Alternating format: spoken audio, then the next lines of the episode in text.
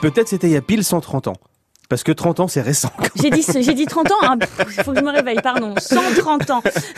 La minute conso, champagne ce matin. Oui, alors pas n'importe quel champagne, hein, du champagne connecté. Vous vous demandez ce que ça veut dire, nous aussi. Laetitia Eveline, expliquez-nous. Si je vous dis champagne, tout de suite, c'est sûr, vous pensez à ça.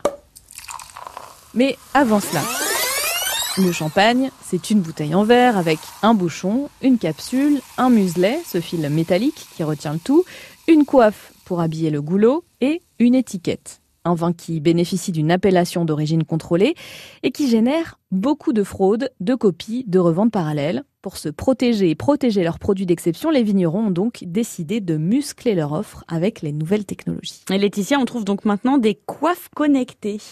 Oui, une exclusivité du syndicat général des vignerons de Champagne. Il a fallu six ans de recherche et de développement pour arriver à ce résultat.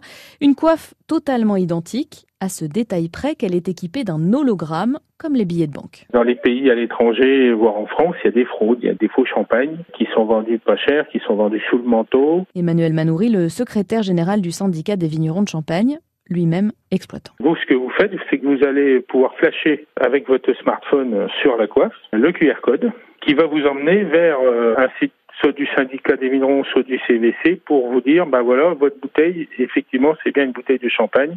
Elle est identifiée comme une, marque de champagne à part entière et ça, ça vient bien de chez nous. Un contrôle qui peut aussi être effectué par les douaniers. Alors on l'a vu, les technologies servent pour la fraude, mais aussi pour faire de la pub. Exactement, l'entreprise Trace Wine a développé une étiquette connectée bourrée d'une technologie équivalente à celle qui se trouve dans votre carte bleue quand vous payez avec le sans contact, le tout combiné à un QR code.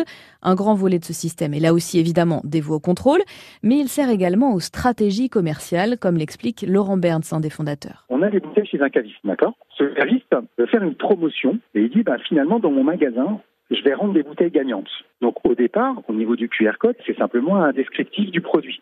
Là, www.bouteille1.com va avoir je suis une bouteille gagnante. Au départ, on ne sait pas où va aller la bouteille, on ne sait pas chez qui elle va aller, donc euh, on ne sait pas comment convaincre le consommateur à l'acheter. Et donc l'avantage de ce système-là, c'est qu'on peut faire du marketing a posteriori. Cette technologie pensée par Trace Wine est développée par l'imprimerie Billet dans la Marne.